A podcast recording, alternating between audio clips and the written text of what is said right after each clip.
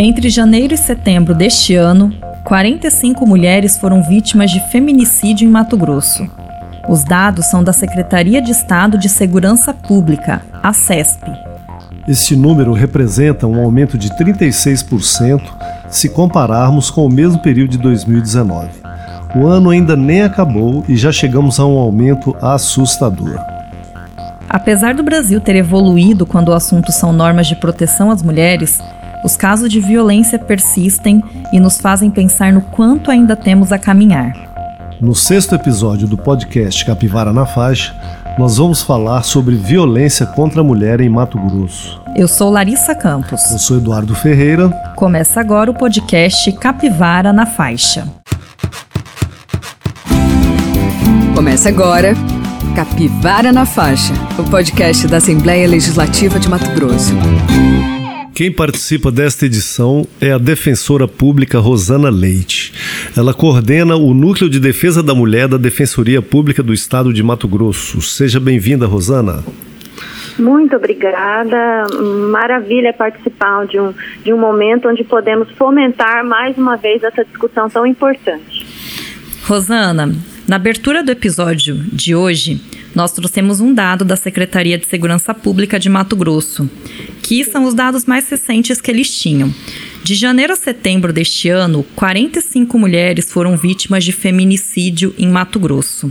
Então, primeiramente, eu queria pedir para você explicar para quem está nos ouvindo o que caracteriza um feminicídio. Sim, o feminicídio ele é um homicídio qualificado é, pela morte, pelo assassinato de mulheres, pelo fato de serem mulheres, quer dizer, por uma questão de gênero. Então, aquelas mulheres que são assassinadas dentro de, do ambiente doméstico e familiar é, por conta de violência doméstica são vítimas de feminicídio. E aquelas que são assassinadas também fora do ambiente doméstico e familiar, mas que são mortas pela condição de serem mulheres, e aí nós temos que incluir as pessoas que se entendem como mulher, também são vítimas de feminicídio. É, é Rosana, quais foram os avanços que a Lei 13.104, 13.104 trouxe para o sistema jurídico feminino e mais diretamente para os mecanismos de defesa das mulheres no Brasil? Sim, quando nós falamos de feminicídio, é, nós estamos falando de um delito contra o gênero e um, é um delito de ódio cometido contra as mulheres. Então, é, os avanços são justamente mostrar para a sociedade que as mulheres estão morrendo dentro de casa por, pela condição de serem mulheres. Então, essas são, são, são situações que nós temos que pontuar. E eu sempre digo o seguinte: as mulheres, eh, os feminicídios, os assassinatos de mulheres, eles podem ser evitados, eles são, é, é, são anunciados. As mulheres são assassinadas por motivos diferentes dos homens. Então, esses crimes podem ser prevenidos, eles podem ser evitados se o feminicídio está acontecendo, como vem acontecendo tanto em Mato Grosso, tem erro de algum lugar. Este erro, a meu sentir, é do poder público. Porque se são delitos anunciados, nós temos que evitar de alguma forma. Em abril de 2020, quando o isolamento social imposto pela pandemia já durava mais de um mês, a quantidade de denúncias de violência contra a mulher recebidas no canal 180 deu um salto cresceu quase 40% em relação ao mesmo mês de 2019. Os dados são do Ministério da Mulher, da Família e dos Direitos Humanos. Rosana, quando o isolamento social né, ele foi imposto como medida aí de contenção ao novo coronavírus, muito se falou sobre a situação de vulnerabilidade das mulheres vítimas de violência, que, lógico, é, passaram a ficar em casa com os agressores. Quais foram as impressões né, do Núcleo de Defesa da Mulher da Defensoria Pública em relação a esse período especificamente? Sim, desde, desde o início da pandemia, lá em março, quando nós entramos nesse período de isolamento social, o Núcleo de Defesa da Mulher da Defensoria, o NUDEM, foi o primeiro a movimentar uma campanha aqui em Mato Grosso mostrando que possivelmente poderia aumentar a violência contra a mulher. Nós pensamos nesse aumento justamente porque outros países já haviam passado pelo isolamento social por conta da pandemia do coronavírus e isso havia acontecido. Eu costumo dizer que não há motivo para a violência contra a mulher. Não é o uso de álcool, não é o uso de substância entorpecente, não é o ciúme, não é o isolamento social. o agressor, ele é um agressor.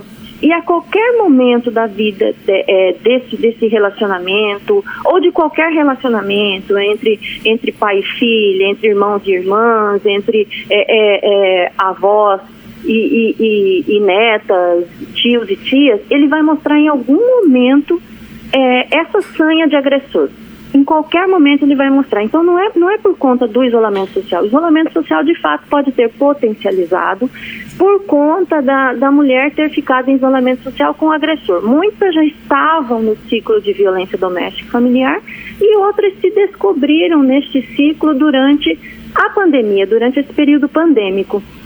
Mas a qualquer momento da vida deste casal ou deste relacionamento, este agressor mostraria que ele é um agressor. Então não é o isolamento social, claro, mas o aumento aconteceu pela potencialização de estarem juntos é, dentro desse ambiente, fechados, em quarentena.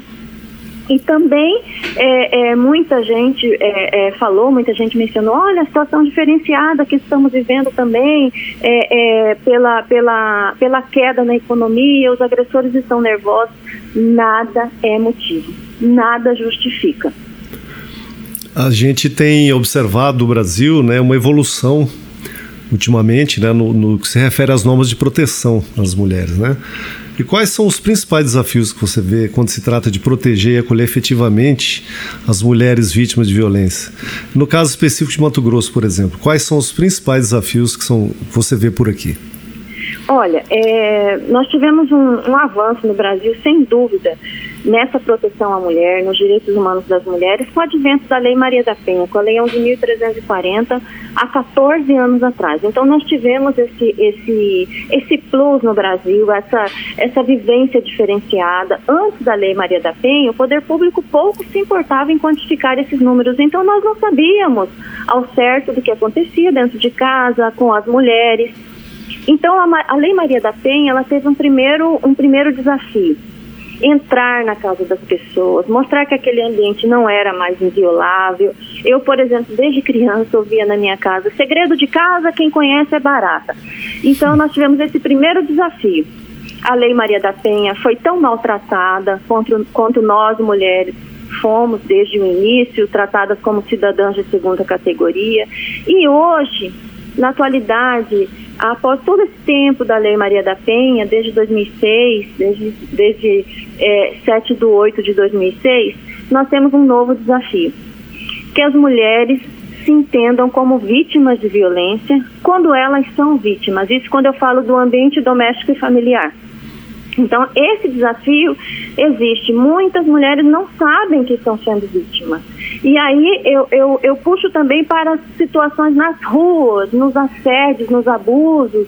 Muitas não, não sabem que aquelas situações que elas passam são violências, que elas estão amparadas pela lei, que elas, elas podem contar com as instituições e poderes em favor delas. E quando nós falamos da violência doméstica familiar, nós temos um instrumento maravilhoso que veio a proteger essa mulher, a, a garantir a integridade física delas, que é a medida protetiva de urgência. Mas a medida protetiva de, de urgência é um papel. Então a, a mulher recebe aquele papel falando que o agressor não pode se aproximar e o agressor recebe um papel falando que ele não pode se aproximar daquela mulher. Então ainda há muito desrespeito a essa medida protetiva. E se houver desrespeito, como ele conhece a rotina daquela mulher, é muito importante que ela nos procure e diga que ele está descumprindo uma decisão judicial o que mostra a gravidade de toda a situação e o mal que maior que ele pode estar querendo praticar contra essa mulher. Então, para mim, hoje, depois de tanto tempo atuando na defesa da mulher, o desafio é que a mulher se entenda, se reconheça como vítima quando ela é vítima de, algum, de alguma violência, principalmente dentro de casa. Você falou, Zana, há pouco, um ditado popular, né? É, e vou, vou citar outro aqui, que é, em briga de marido e mulher não se mete a colher, né? Sim. Como é, e, e, as pessoas que estão próximas também, você acha que também é uma responsabilidade delas de, de alertar para uma possível violência? Total, total responsabilidade. As pessoas, as pessoas que estão próximas a essa mulher que está sendo vítima, é, é, quando uma menina, quando uma, uma adolescente começa a se relacionar, quando alguma mulher da família começa a se relacionar, nós temos que olhar aquele relacionamento. Todas e todos somos obrigados a olhar aquele relacionamento para ver se ela não está vivendo um relacionamento tóxico, abusivo porque às vezes é tão naturalizado que ela não enxerga que está naquela, estar naquela situação. Então, nos cabe alertar essa mulher, fazer o nosso dever. Se, se, se encontrar com uma mulher, se, se, deparar com uma mulher pedindo socorro, por favor, atender ao socorro dessa mulher. Nós tivemos um caso muito triste aqui em Mato Grosso, durante o período de pandemia, no final de março, início de abril, se não me engano. E eu posso falar, porque foi algo divulgado na mídia, a morte da Aline, que ela pediu socorro, ela, ela saiu gritando socorro, que o ex-companheiro ex é, estava com uma faca a perseguir dentro de um condomínio, não teve ninguém para acudir aquela menina. Uma menina de 21 anos, uma, uma mulher, claro, mas uma jovem de 20 e poucos anos, me parece 21 anos. Então, é, ela poderia ter sido salva. Será que não tinha ninguém naquele momento, no início da tarde, para acudir aquele socorro, para socorrer aquela menina? Então, sim, se estamos presenciando um relacionamento tóxico ou qualquer violência contra a mulher, uma importunação sexual em locais abertos, em locais é, é, é, que são destinados ao público em geral, por que não ajudar essa mulher? Certo. Isso é muito importante, Rosana, porque a gente vê muito isso na sociedade mesmo. Às vezes as pessoas se. É, até com receio. Eu converso com pessoas que ficam realmente com receio de se, se intrometer, como é o termo que geralmente é utilizado, uhum. e a gente vê o quanto isso é importante para salvar pessoas. E nós começamos falando de feminicídio. O feminicídio, ele é, assim, a última né, consequência de um processo que, na maioria das vezes, ele vai dando sinais muito antes disso. Ninguém chega, né? E simplesmente mata e pronto. A pessoa, né, o agressor, na grande maioria das vezes ele já vai ali dando sinais.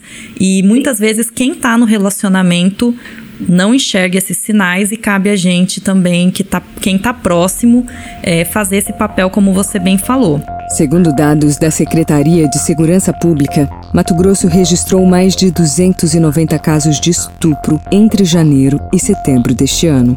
Este número não inclui as ocorrências de estupro de vulnerável, que somaram 37 registros.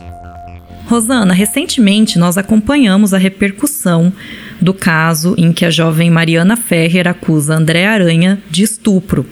As imagens da audiência foram amplamente divulgadas e mostram comportamentos absurdos e reprováveis por parte dos presentes, seja o juiz, o promotor, o advogado do acusado, e chegando a ponto da menina, em, no momento da, da audiência, pedir respeito, pedir uhum. que ela fosse ouvida e que ela fosse respeitada. E essa audiência aconteceu em Santa Catarina, mas nós não precisamos ir muito longe. E em julho de 2019, você sofreu, passou por uma situação em que foi expulsa de uma audiência na qual compareceu para acompanhar o depoimento de uma vítima de violência sexual. Uhum. É, vou retomar porque eu acho que é uma situação muito importante, até diante de tudo que a gente viu recentemente. É, quais foram, né? Como foi essa situação e, na época, quais foram as providências tomadas pela defensoria diante desse fato? Sim, é, não há ainda, pelo sistema de justiça, o entendimento do protagonismo da vítima. E esse protagonismo da vítima deve ser uma realidade. Quando a Mariana Ferrer pediu respeito naquela audiência, era o momento dela. Ela tinha que ser respeitada para ela não ser revitimizada. Então, o que falta no sistema de justiça é realmente o tratamento humanitário à vítima. Lá em 2019, quando aconteceu esse fato que vocês mencionaram, eu compareci a uma audiência para acompanhar uma vítima de estupro. Ela havia sido estuprada pelo próprio pai. O magistrado, à época, entendeu que não deveria estar presente porque é, não, não necessitava da minha presença. Ela não precisava é, é, de estar acompanhada pela defensora pública que ela havia é, é, procurado e relatado toda a situação dolorida que ela havia passado, né? E esse caso da Mariana Ferrer mostra como era importante a minha presença naquele momento. E justamente esse protagonismo da vítima, a vulnerabilidade, nós da Defensoria Pública somos promotores e promotoras dos direitos humanos dentro do Brasil, dentro da sociedade, segundo a Constituição Federal. Então, nós fun funcionamos como custos vulneráveis. Onde há uma situação de vulnerável dentro do processo, nós temos que falar. Ali é a nossa função. Então, não houve essa compreensão é, pelo magistrado à época, que em 2019, em julho de 2019, que eu deveria acompanhar essa vítima. E eu não pude ficar, porque naquele momento ele era o presidente do ato, e se ele achava que eu não devesse ficar, eu deveria me retirar. Isso que aconteceu. À época, o próprio houve uma ampla divulgação do caso. Justamente essa divulgação é importante para que a sociedade compreenda onde nós estamos e como as vítimas ainda são tratadas quando as mulheres, né, como as mulheres vítimas ainda são tratadas pelo sistema de justiça. Infelizmente isso acontece. Então, a Defensoria Pública encaminhou para a Corregedoria, a Defensoria Pública Geral, a Corregedoria da Defensoria Pública, encaminhou para a Corregedoria é, é, Geral da Justiça do Estado de Mato Grosso, para que houvesse uma apuração do caso quanto a essa situação que havia acontecido comigo. E, a par de tudo isso, o Conselho Nacional de Justiça também abriu um procedimento para investigar esse caso por conta do, de tudo que aconteceu. É, é, naquele momento, eu, eu, só estava ali para acompanhar aquela vítima para dizer: olha, eu estou aqui presente. Se você precisar, eu estou aqui. A defensoria está ali acompanhar, está ali amparar e não deixar que algo de ruim aconteça. Então, esse protagonismo da vítima, que a, a, Lei Maria da Penha traz muito bem delineado no artigo 27 e 28, deve acontecer em todas as situações e a Defensoria Pública é a, é, é, é, é a titular de olhar pela vulnerabilidade de qualquer pessoa que esteja nessa condição dentro dos processos judiciais. É muito difícil estar em uma audiência para aquelas pessoas que não são acostumadas, então há aquele temor. E quando nós falamos de violência sexual, de violência contra a mulher, reviver toda aquela situação é muito dolorido. Então, para que a vítima não seja revitimizada, não passe pela nefasta revitimização, é muito importante a presença de um defensor, de uma defensora ou de um advogado ou uma advogada acompanhar essa vítima. Então, você que sentiu na pele esses efeitos né, perversos né, do, do machismo dentro da instituição, Além, além de, de, desse protagonismo da vítima, você, como você fala aí, o que mais pode ser feito, Rosana, para que esse tipo de prática seja erradicado das instituições? Olha, eu entendo que divulgar, divulgar as leis do país. Nós temos leis importantes aqui no Brasil e que realmente defendem as mulheres.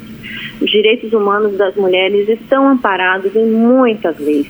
Então, essa orientação, buscar a Defensoria Pública, os núcleos que defendem cada situação de vulnerabilidade é muito importante para que as pessoas entendam de fato os seus direitos. E uma situação como essa aqui, que nós estamos fomentando a discussão, mostrando para a sociedade é, o cuidado da Assembleia Legislativa com as vítimas, com as mulheres, o cuidado da Defensoria Pública, do Núcleo de Defesa da Mulher, que essa mulher pode buscar o poder público. Ele a amparará. Nós temos que saber o que se passa na vida dessa mulher que sofre violência, dentro de casa, fora de casa, para poder agir em prol dela. Dessa forma, como você disse, Rosana, tendo esse aparato das instituições competentes, com certeza as vítimas elas vão se sentir mais acolhidas, mais fortalecidas e cons vão conseguir superar é, esse tipo de situação que, como você bem colocou, é muito difícil e provoca sofrimentos e dores enormes para quem é submetido a situações de violência em todos os seus tipos. Sim, e é verdade. A gente e quer. Pode falar. Os crimes sexuais, eles trazem esse ódio maior da sociedade. Eu, eu convivo ali na violência contra a mulher com vários crimes cometidos contra as mulheres, mas o estupro, é, é, um crime contra a dignidade, qualquer crime contra a dignidade sexual é muito difícil, mas quando nós falamos do estupro, dessa violência que é, que é, que é feita contra a mulher, pode ser contra o homem também, mas 89% das vítimas, segundo o IPEA, são de mulheres, do gênero feminino. Então, é, é o crime contra a liberdade sexual, os toques no seu corpo sem, sem, sem, que, sem que haja o consentimento, a violência para esse toque. Então, realmente, essa vítima precisa de um amparo muito grande do poder público e aquelas que, que estão sendo vítimas, elas precisam entender que há esse amparo. O que aconteceu com a Mariana Ferrer, o que aconteceu comigo em 2019 é, é muito importante mostrar para a sociedade, porque a compreensão é outra. Foi horrível o que aconteceu com a Mariana, foi horrível o que aconteceu comigo, mas o fato de ter mostrado outras situações em prol das mulheres é, aconteceram. Se nós formos prestar atenção no caso da Mariana Ferrer, por exemplo, é, a maioria da sociedade condenou o que aconteceu com ela. Foi uma minoria que, que, que, que, que atacou toda aquela situação. Mas a maioria, homens e mulheres, se indignaram com aquela situação. Isso não pode mais acontecer. Foi ruim o que aconteceu com ela, mas a coragem dela de externar o que aconteceu foi muito importante para mudarmos esse contexto. Aquela imagem realmente é chocante, né? A gente viu pela TV, pela é, ela, a situação dela de vulnerabilidade é impressionante, né? A fragilidade dela é impressionante aquilo, realmente. O impacto realmente é muito grande e eu acho sensato essa, essa postura sua de colocar que a mídia é importante nesse papel aí também, né? De, de divulgação disso. E, e divulgando também, Eduardo, é, a atuação dos, é, das pessoas, das partes ali numa, numa audiência. Porque ali a gente tinha o que? Algumas instituições representadas, sim, o Poder sim. Judiciário, o Ministério Público e o próprio advogado, que é esperado, né, que a Ordem dos uhum. Advogados do Brasil também é, já tomou algumas providências, mas que dê continuidade a isso, porque é importante também, de fato, colocar na roda os nomes dessas pessoas. Por isso que eu fiz até questão de falar aqui, porque muito se fala da pessoa, da, da menina, né? Que foi vítima da Mariana, mas também é importante a gente enfatizar o agressor, o nome dele, sim, sim. O, o, juiz que estava presidindo a audiência. Quantas Marianas Ferres nós temos escondidas? Quantas mulheres já passaram por essa situação e se calaram? É verdade. Muito grave, é muito grave. Esse não é o primeiro caso. Eu espero que seja o último depois desse clamor que nós ouvimos, que nós sentimos e vivenciamos no Brasil. Mas nós já tivemos muitas Marianas Ferres, eu tenho certeza. Com certeza, concordo contigo. Rosana, muito obrigada pela tua participação. Esse é um tema importante, necessário. Tenho certeza que nós teremos espaço para outras discussões sobre essa questão por aqui, porque é um tema muito, muito importante. A gente precisa mesmo falar disso.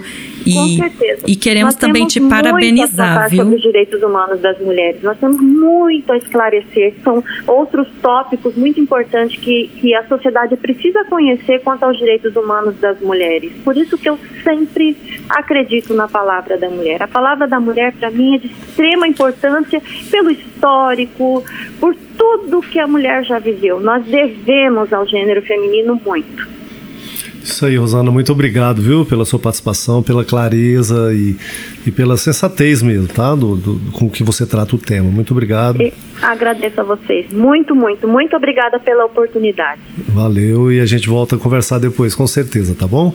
Ótimo, estou à disposição. Obrigada. Parabéns pelo trabalho lindo de vocês. Eu tenho acompanhado algumas entrevistas, alguns podcasts maravilhosos. Parabéns a vocês. Capivara na Faixa, o podcast da Assembleia Legislativa de Mato Grosso.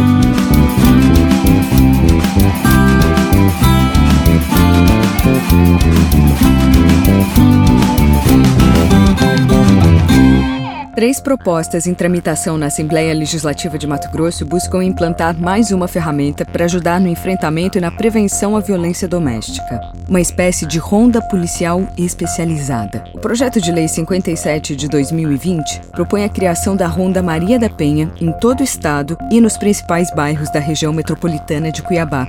Formada por policiais civis e ou militares, a Ronda atuará em benefício das mulheres vítimas de violência doméstica e auxiliando as públicas na efetividade das medidas protetivas e ações determinadas em lei. Claro, na garantia da vida, da integridade física e psicológica das mulheres vítimas de violência. Seria uma forma de acompanhar as vítimas, coibir atos de violência e garantir o cumprimento das sentenças, como o distanciamento do agressor.